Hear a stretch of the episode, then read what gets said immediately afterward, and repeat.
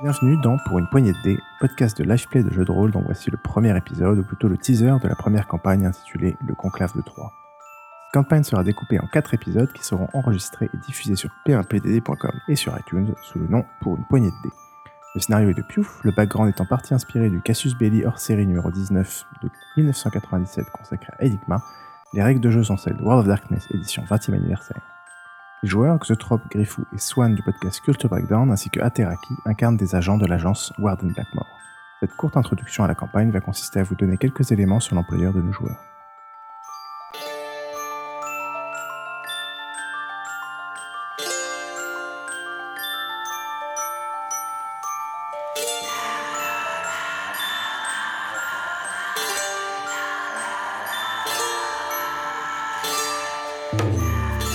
L'agence Warden Blackmore est une agence d'investigation privée spécialisée dans les phénomènes paranormaux fondée en 1998 par deux associés, Nathaniel Ward et Sir, et George Blackmore. Au cours de ses presque 25 années d'existence, elle a connu des triomphes et des revers, et a fini par s'assurer une réputation enviable dans le cercle restreint des passionnés d'occultisme, des riches paranoïaques et des, artisans, des partisans de la théorie du complot. Warden Blackmore emploie des personnes de toute horizon, véritable melting pot de talents en majorité composé d'ex-policiers, détectives privés, agents d'enseignement, mais aussi de scientifiques et de médecins, d'historiens et de quelques illuminés ayant soi-disant des aptitudes uniques et étranges, mais surtout de gros traumatismes. Tous ces employés ont subi une stricte sélection, une enquête personnelle très poussée et sont soumis à des clauses d'exclusivité et de confidentialité de dizaines de pages. L'agence n'est pas dirigée par des altruistes, désireux de sauver le monde des griffes de supposées créatures monstrueuses. Sa finalité n'est pas non plus d'étudier les menaces surnaturelles ou de les cataloguer, car en réalité ces agents se contentent le plus souvent de trouver des explications très cartésiennes et bien plus simples que la peu plausible intervention de petits hommes bonhommes verts. Elle capte par sa réputation la majorité des demandes liées à des phénomènes mystérieux, mais possède en fait une culture scientifique très forte. C'est une entreprise qui pratique des tarifs très élevés.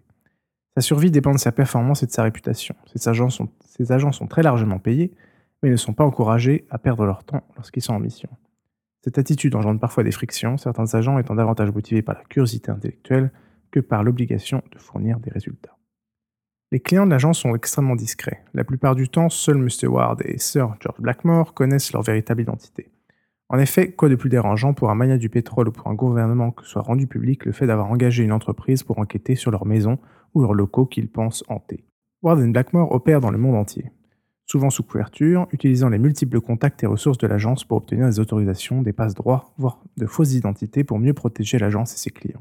La magie du système de Mr. Ward et Sir George Blackmore réside moins dans d'éventuels pouvoirs occultes que dans le fait que chaque client devient, une fois son affaire résolue, un nouveau maillon de l'influence de l'agence.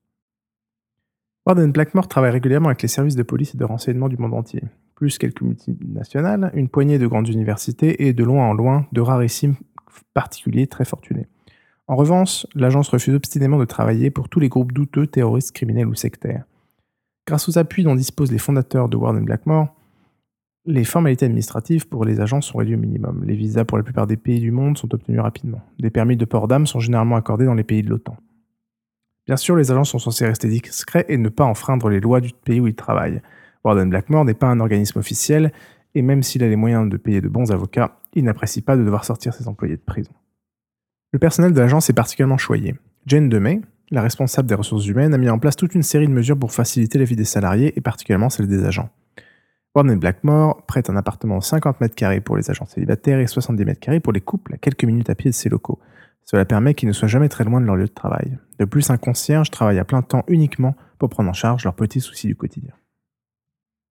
Quelques mots sur les fondateurs. Nathaniel Ward, surnommé White. Né en 1955 à Corpus Christi, Texas, de parents inconnus, Nathaniel Ward a grandi dans un orphelinat. Remarqué par son intelligence, il bénéficie d'une bourse d'État et étudie la physique au prestigieux MIT. De 80 à 88, Ward travaille pour la NASA. C'est alors qu'il décide de fonder l'agence avec Sir George Blackmore. Il partage principalement son temps entre les bureaux de New York et de Londres. Les agents n'ont pas encore eu l'occasion de le rencontrer. Pragmatique, très intelligent et vif, Ward est un bourreau de travail et ne supporte pas la contradiction. Pour lui, Ward Blackmore doit avant tout faire preuve de professionnalisme. La satisfaction du client passe avant tout. Ward est célibataire et n'a pas de famille connue. Il n'aime pas le public et souffre d'une paranoïa concernant son image, ce qui explique l'absence chronique de photos de lui. Le cofondateur est Sir George Blackmore, surnommé Black. Né en 1942 à Pilchoscree, Écosse, lors de siégeant à la Chambre, Il est issu d'une riche et puissante famille écossaise à la réputation d'excentricité solidement établie depuis dix générations. Lord Blackmore a parcouru le monde et multiplié les contacts avec les milieux de l'occulte et du paranormal. En 88, il fonde l'agence avec Ward. Souhaitant passer plus de temps en France, il prend la direction du bureau parisien lors de sa création en 90. Sir George Blackmore, fantaisiste et chaleureux, est souvent en conflit avec Ward sur des questions professionnelles. Pour lui, l'important est la quantité d'informations accumulées par l'agence. Il est marié et père de quatre enfants. Son fils Charles est directeur financier de Warden Blackmore.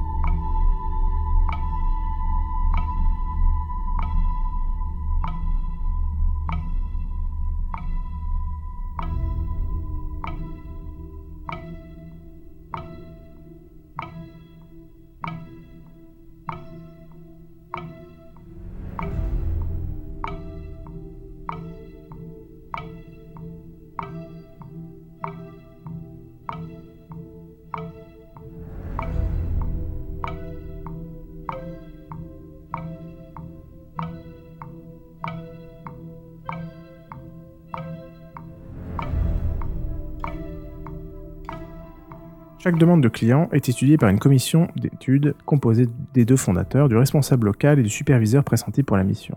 Mr. Ward et Sir George Blackmore gardent évidemment un droit de veto qu'ils n'utilisent que très rarement. Après étude d'une mission avec un objectif précis et défini, si les agents le remplissent, la mission est considérée comme accomplie et le client n'a plus qu'à passer à la caisse. Les problèmes éventuels, pouvant aller jusqu'au décès d'un agent, sont la responsabilité de Ward Blackmore, pas du client. 70% des missions sont simplement des missions d'expertise ou de recherche identifier un phénomène ovni d'après photo, étudier un objet d'origine inconnue, etc.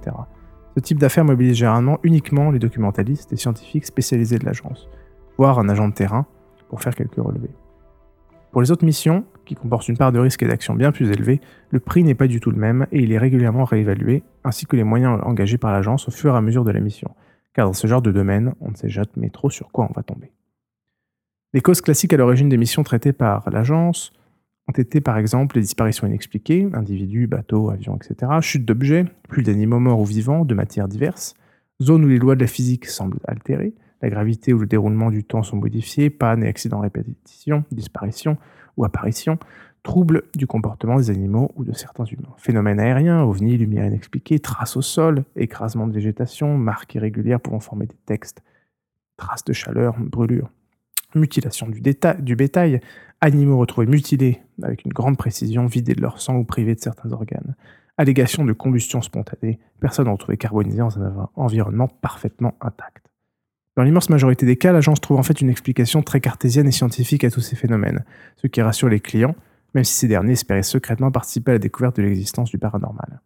Pour une question d'éthique, officiellement, l'agence n'accepte jamais les missions suivantes élimination ou enlèvement d'un être humain, désinformation du public, mission dirigée contre les intérêts d'un pays démocratique, ce qui donne lieu à de vives discussions sur la nature du mot démocratique de certains organismes officiels occidentaux. Le bureau parisien de l'agence emploie environ 55 personnes réparties comme suit.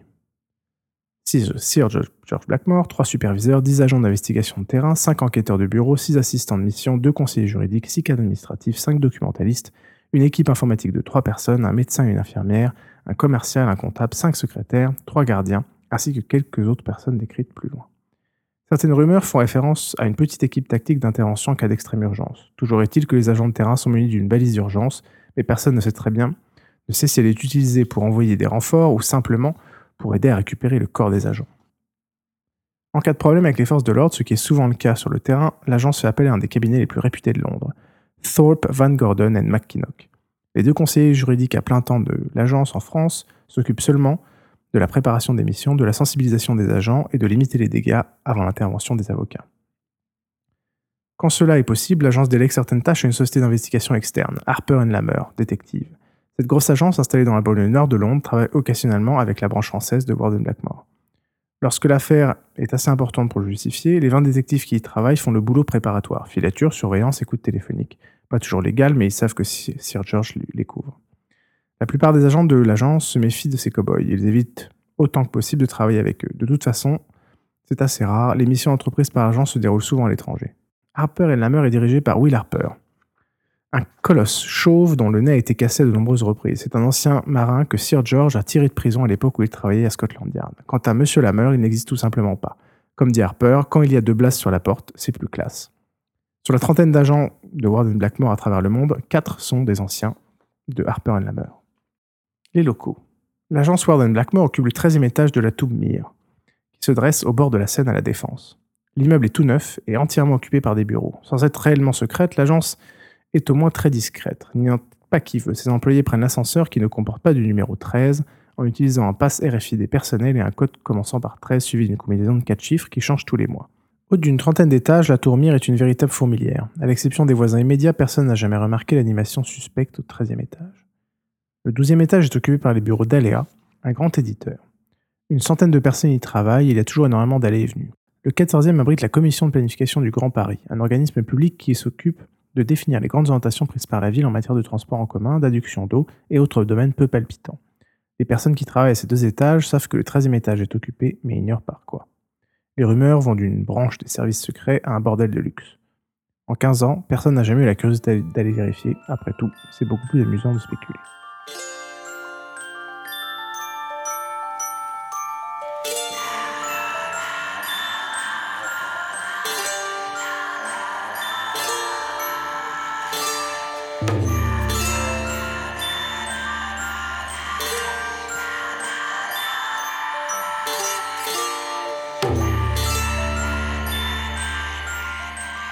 Zoetrope incarne l'agent Alissandre Stewart, Griffou incarne l'agent Mathieu Villard, Ateraki incarne l'agent Lucien Lancier et Swan incarne l'agent Tamara Eutrope. Nous sommes le 25 avril 2012 et tous sont convoqués à l'eau par leur superviseur Akem Meloud. Mais ça, c'est pour le prochain épisode.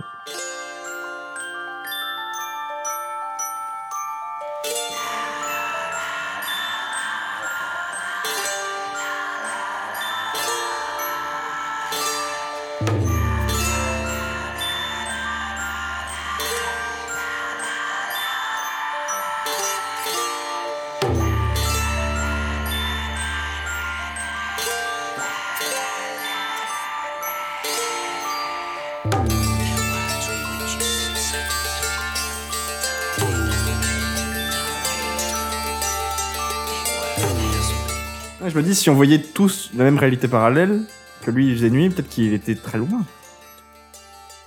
Ah, tu veux dire que c'était peut-être au même moment décalage horaire. Ah putain. Bah oui.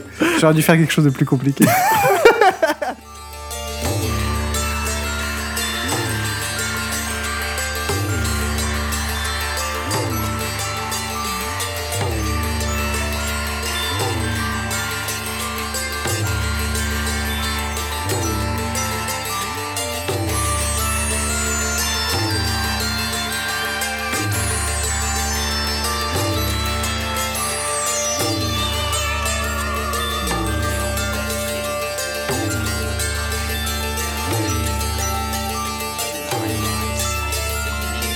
de l'empathie ou pas? Qui a de l'empathie? Moi j'ai zéro empathie. Moi, je suis un mec euh, euh, pas du tout empathique.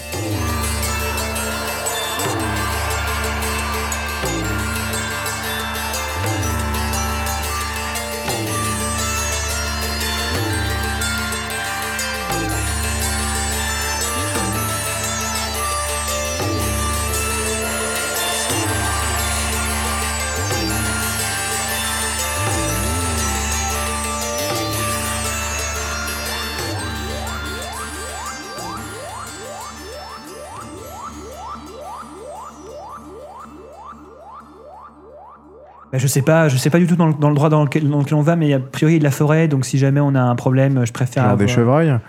Écoutez, euh, John, ça fait assez longtemps qu'on travaille ensemble pour savoir qu'il y a des Allez, dangers qui peuvent. Il n'y a pas que des chevreuils. Les gonzesses, quoi. Il faut toujours qu'elles aient une arme Ah, sur elles, attention. quoi. Si ça commence à devenir sexy, j'arrête de jouer.